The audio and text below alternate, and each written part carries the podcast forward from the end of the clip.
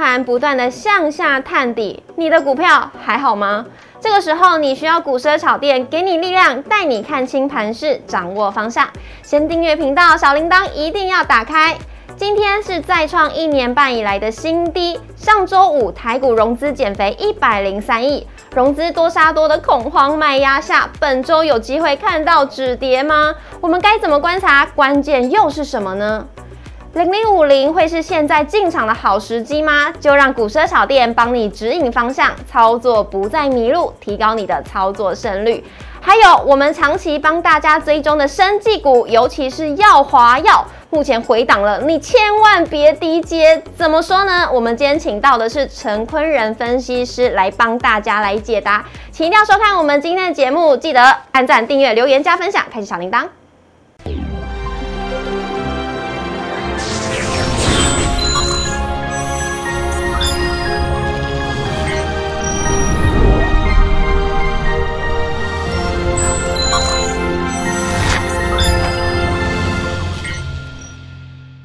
股市的炒店投资不断线，大家好，我是主持人 Coco。今天是礼拜一，大家应该会想到一个颜色就是蓝色了，因为台股感觉现在好像一片绿油油的，我们心情是蓝色的。但不过呢，我们今天现场邀请到最暖的大人哥来帮大家点燃我们心中的热度，我们欢迎陈坤仁分析师老师好，Coco 好，大家好。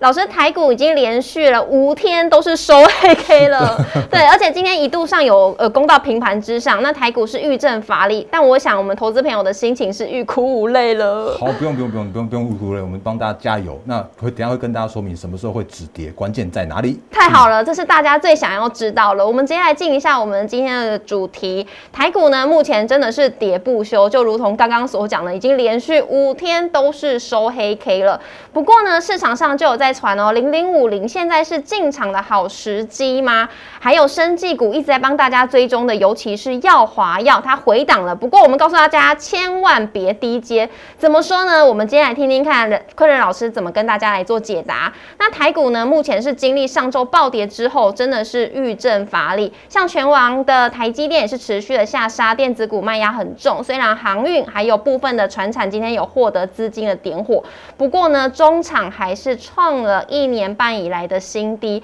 今天是收在一万四千两百一十七点，跌一百二十六点，跌幅为零点八 percent，成交量为两千三百一十八亿。贵买指数的部分呢，跌幅为一点二四 percent，成交量为五百二十五亿。三大法人呢，外资已经连续五天都是卖超台股了，今天又是提款六十五亿。投信呢，则是力挺台股，今天又在加码了，已经连七买了，今天是加码二十一亿，总合计呢为买超十四。示意老师就想要知道我们到底要何时止跌，来请老师帮我们解答。好的，因为如果就整个大方向、大环境来说的话，我们现在目前的台股今今天依然是破最近的这一年半来新低。是的。那既然是破低的话，我很老实讲，这边就必须要等待它回稳的过程。等待回稳。那我们来分析一下，因为最近的一些行情来说的话，其实我觉得有最主要有三大的卖压。嗯。那分别的话是外资。然后呢，投信和呃一般的散户融资的这个部分。那我们先说一下散户融资这一块来说的话，因为反正说在上个礼拜五的融资其实洗了一百零三亿左右。对，一百零三亿。那甚至你如果去对比一下，说其实去年的五月的那一次到一五一五九的那一次的话，其实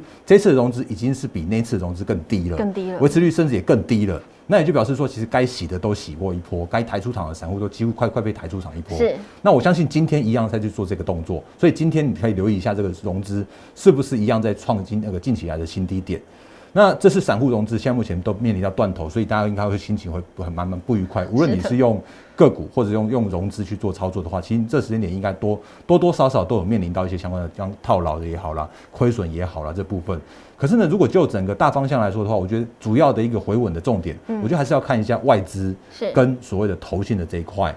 那尤其是如果最就就整个大方向来说的话，外资这个卖超的过程，我觉得依然是持续中的。嗯，那甚至是说，我觉得就整个台积电的角度来说好了，因为其台积电应该是蛮多的散户大军都喜欢的，我们投资朋友很爱很爱那个纯股台积电。对。可是你如果发现台积电，我觉得还有一个最大的问题，也是我们最近不断跟大家提醒到的，台积电基本面非常非常棒。对。它的技术领先，它的先进制程怎么样？那个诶，三星也追不上，Intel 一定追不上。是。但它现在面临到的是一个全球资金，尤其是外资的调整的过程。嗯，所以我们可以看到台积电的股价依然在去破破新低点。是，然后呢，我们之前跟大家说过很多次，就是你可以留意到每个礼拜的集保股权的分散表。嗯，那集保股权分散表它会公告出来说，啊，这到底是哪一些人的持股的状况的变化如何？我们发现一件事情，台积电的股东人数竟然又在上个礼拜创下了历史新高，到又在创高，嘿，一百三十九万人。那拜托拜托，各位投资朋友们，你就是不要这么热爱台积电啦，因为外资还在去做提款，那你不是就是买台积电，然后让外资提的吗？哦，所以这是现在目前我觉得面临到的一个比较大的外资的一个问题的发生。老师说到台积电，大家呢，我相信存股族他们就会想到一个词，就是五百元以下是礼物，所以大家才会进场买台积电。哎，对啊，因为之前有人听说什么什么六百块以下，你就是就是闭着眼睛买了，对对对，五百块以下就是礼物啦。是，可是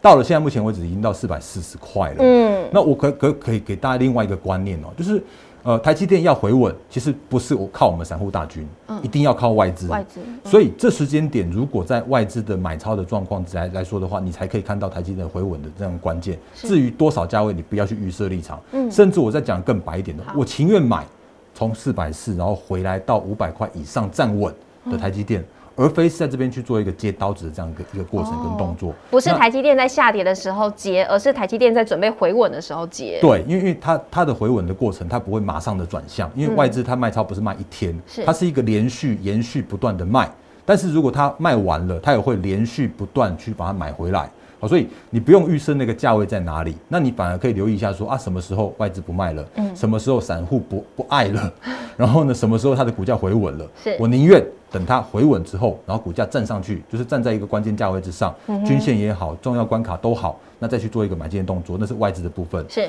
那另外的话，我们刚刚说到的三大卖压的部分的话，还有一个是投信的卖压。那投信的卖压什么时候结束？你可以留意到几一些个股，比方说你可以看到像今天的德维继续跌停板。哦，对。然后呢，什么呃三七零七的汉磊继续今天跌停板。那六月的时候，他们在做所谓的季底做账行情的时候，那时候我们跟大家聊过，说，哎，其实投信不一定是用拉抬股价去做做账，他们有可能是看谁跑得快，去用砍。砍仓的部分，然后呢，那个去做一个这样子卖出的动作，因为之前之前的一个绩效它是用相对绩效的，那只要有一方它跌的比较少，然后另外一方跌的比较多的时候，它就会是一个相对绩效那个就是有有有差异出来了嘛。嗯嗯所以到了七月来说的话，哎，其实感感觉这个头线卖压依然还没有结束，可是呢，我相信这些相关的卖压会渐渐的结束。那渐渐的结束的时候啊，因为我讲一个更难、更更坦白一点的，这些投信经理人，你要不要年终啊？一定要啊！一定要啊！啊，你要不要这个位置啊？要，你还是得要卡这个位置啊。所以他们怎么样？第三季。还是得要认养新的一批的股票，是，所以大家不妨留意说，我们刚刚前面所说到的三大卖压，外资什么时候结束？嗯，然后呢，像是呃投信什么时候转卖为买，然后去认养新的股票。那散户融资的部分的话，你可以持续留意一下，说哎这几天是不是持续在创低点？哦，所以这个是我觉得回稳的很主要的关键。所以这个星期来下夜投影片，请大家留意一下，说哎什么时候台股能够止跌？来，第一件事情你可以看一下外资跟呃新台币汇率的动向，那尤其是这个时间点的美股的科技股，嗯，因为这几天的美股的科技股再去做打底，当然纳斯达克指数这边不破低点了，然后可是费半看起来比较弱一些些。那无论是纳斯达克指数跟费半指数的话，都跟我们现在目前的电子全值、外资跟指数是息息相关的，所以可以请大家稍微留意一下这个动作。那另外的话呢，六月份的营收的公告，因为六月份的营收，我相信还是蛮多的公司会创下历史新高的的营收。比方我刚刚说的德维，它创下历史新高的营收，可是它面临到的是筹码面的问题。所以这个月的营收公告的时候的话，可能要再参考一下这这时间点的筹码面的部分。外资你看一下大型股，然后呢内资投信的部分你可以留意一下小型股。所以六月份的营收，请你留意那个基本面跟筹码面要一起去做观看。好，那另外因为其实最近的全球资金的一些呃流动的方向，还是跟所谓的费德的利率、美国那边的一些相关的经济数据息息相关。是，所以这个礼拜你可以稍微留意一下，七月七号会公告。呃，费德利率的会议的记录，上个月的会议记录，跟七月八号的话会有就业的报告，是。那因为其实费德在看所谓的要不要升息，升息怎么样的一个步骤的话，他们主要看的是就业跟看通膨，嗯，所以这一块是我觉得是要大家说留意的一个部分。那当然，我们刚刚前面所说到的，就是在所谓的趋势成长中小型个股，那投信到底什么时候会杀完之后再去做认养新的一批的股票的这样的动作？对。所以回来到我讲一个比较坦白的，并不是我那个呃，就是不不讲什么样的答案，而是。真的，你要看所谓的回稳重点的话，不是我们说的算的。嗯你必须要看说啊，这些这些法人们，嗯外资也好，投信也好，要么卖不下去，嗯哼那要么的话，什么时候反卖为买？嗯哼那量能来去做一个配合，比方说你有看到一个窒息量能，哦。或者看他说，哎、那如果一个下杀带大量，然后呢不跌了，然后这样子一个这个止跌的这样一个讯号的话，就会更加的明确。所以本周盘势的部分，我就跟大家做做一些相关的说明的地方。哇，这个这一页真的是整理的非常的清楚，尤其是在礼拜一的时候，让大家知道呢，我们整个礼拜可以观察到什么样的重点。老师直接其实就是最后一条就是重点了啦，就是卖不下去，然后呢反卖为买，止跌量呢，你大家可以来做观察。那这个是呢我们盘市的一个部分，那大家也其实呃话题也蛮热络的，在讨论说有某位分析师呢，他是自投了三千万，因为他认为说万五是一个买点呐、买了什么？买了 ETF 零零五零。老师你怎么看呢？你觉得会是进场好时机吗？我记得他那时候的成本价大概是落在一百一十五元。好，因为其实如果就零零五零的话，我个人是蛮正蛮蛮赞同的，嗯因为它怎么样都是追踪大盘的最就就最大的五十档的 ETF，是它有分散风险的效果，它有分散，就是你不用担心一档个股它的波动的这样的大小。那如果就趋势的角度来说的话，也都对，嗯因为零零五零它绝对是那个足以代表现在我们目前的大盘的方向的。那但是呢，如果对于所谓的在呃一个时间去做抄底、重压、all in 的这样一个动作的话，我个人会比较持保留一点的的态度，是，因为即使是在对的行情，或者在对的趋势，或者说在对的操作的方式的话，也要请各位投资朋友在操作面上面来说的话，用分批的观念。嗯因为如果就整个大趋势、大方向来说的话，大盘它回稳回稳完完毕之后，它会见低点，会落底。嗯那可是我我很想坦白是，我不并不知道这个低点在哪里。对，所以，与其这样子，我倒不如用分批的方式去做逢低的承接。这边是相对的低点是没有问题的，嗯只是如果这个时间点的话，你不要因为某一某一位就是呃市场上面都在大家关注的说啊一次 all in 三千万你就跟着去做这个跳下去这样的动作，那是相对高风险一些些的啦。啊，或许它还可以再再再往下去做低阶啊。是啊但是如果是各位投资朋友你自己再去做你自己个人的操作的时候的话，你恐怕还是要比较属于分散风险，尤其是在最近的盘势比较偏震荡的这样一个过程里面，去寻求一个比较呃呃能够让你自己不要陷入在一次进场，然后让你把它全部的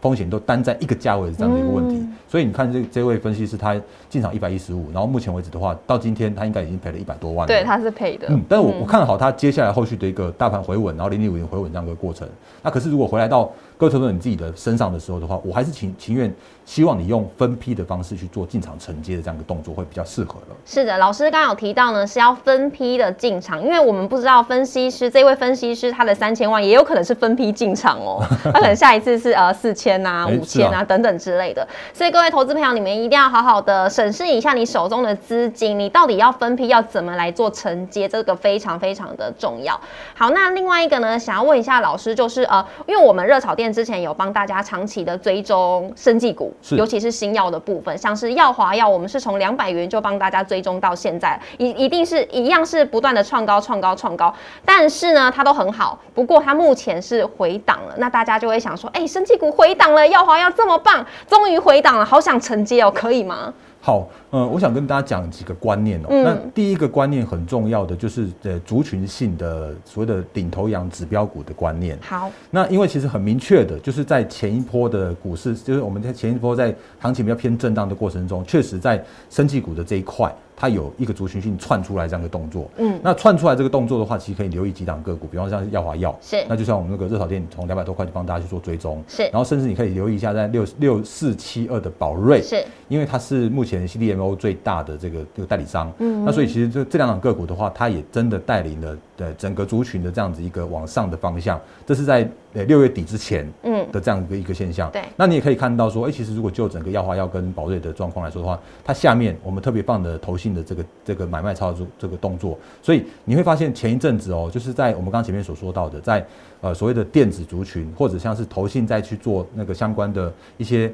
呃结账的动作的时候，他们是无情的卖了一堆的车用也好，半导体伺服器也好，嗯可他们却是一个很非常非常积极的去买了耀华药，是买了那个就是六四七的宝瑞的 CDMO 这一块。那你会发现说，哎、这真的他们就往上去做拉抬，所以这一波很重要的那个买盘的力道的话，是来自于所谓的投信的这一块。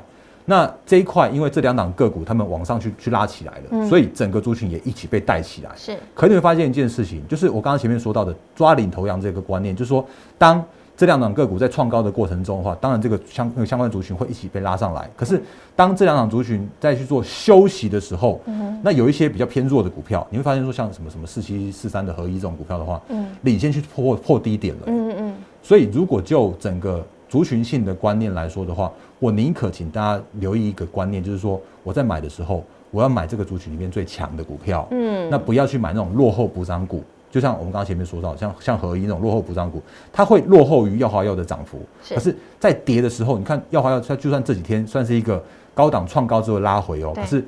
合一却是破底的，你可以去看一下那个那个线型。嗯所以这是第一个很重要的观念要分享给大家。好那第二个很重要的观念要分享给大家的是说，因为其实，在所谓的投信做账股的拉抬的过程中的话，他们会拉，会几乎差不多就拉到那个月底附近、季底附近。嗯所以如果在六月底的那个时间点已经差不多拉完了，或者说已经拉到一个哎很呃他们觉得哎 OK 了，绩效做到了，可以跟老板交代了，嗯那或许他们就会在七月的时候去做一个休息的这样的动作。所以，如果你因为看到投信而进场而去去做一个追高、去做跟进的动作的话，到这这这边为止，他们或许不会在这边再去做做一个硬拉的这个动作了。嗯所以宁可在这边，我我情愿等这些相关的个股去做一个拉回，去做个休息。所以这边的话，我觉得你不用不用特别在这边去做一个去做低阶的动作。那如果它真的哪一天就拉回来拉拉下来了，然后呢，哎、搞不好又等又等到第三季要去做季底做账了，搞不好头型又要开始发动了。是那你再去做一个那个顺着他们的趋势去做这样的动作的话，会是比较适合的这样一个一个操作。所以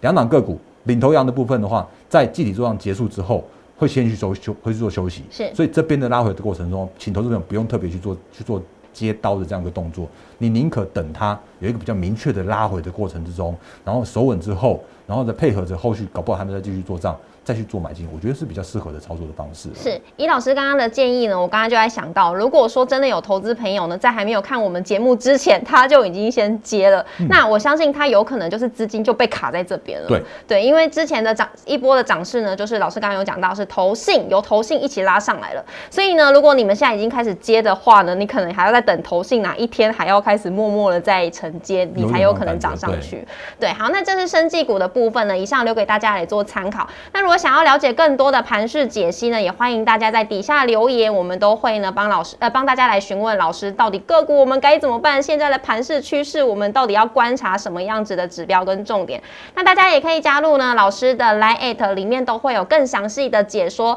还有盘前盘后这怎么操作，留给大家来做参考喽。那荧幕上有老师的 Line at，记得大家都可以赶快把它加入起来。每周一到周五的晚上都会在 YouTube 上面准时首播，欢迎大家一起来收看。很重要一点，一定要按赞、订阅、留言、加分享、开启小铃铛，不然你就会错过。哇，天哪！如果如果今天呢你没有看我们今天这集，你就先去接刀子的话，哇，天哪，你可能有有可能会被卡住哦。那未来操作方向要怎么做，一定要好好的锁定我们的节目。我们再一次谢谢老师，谢谢，谢谢，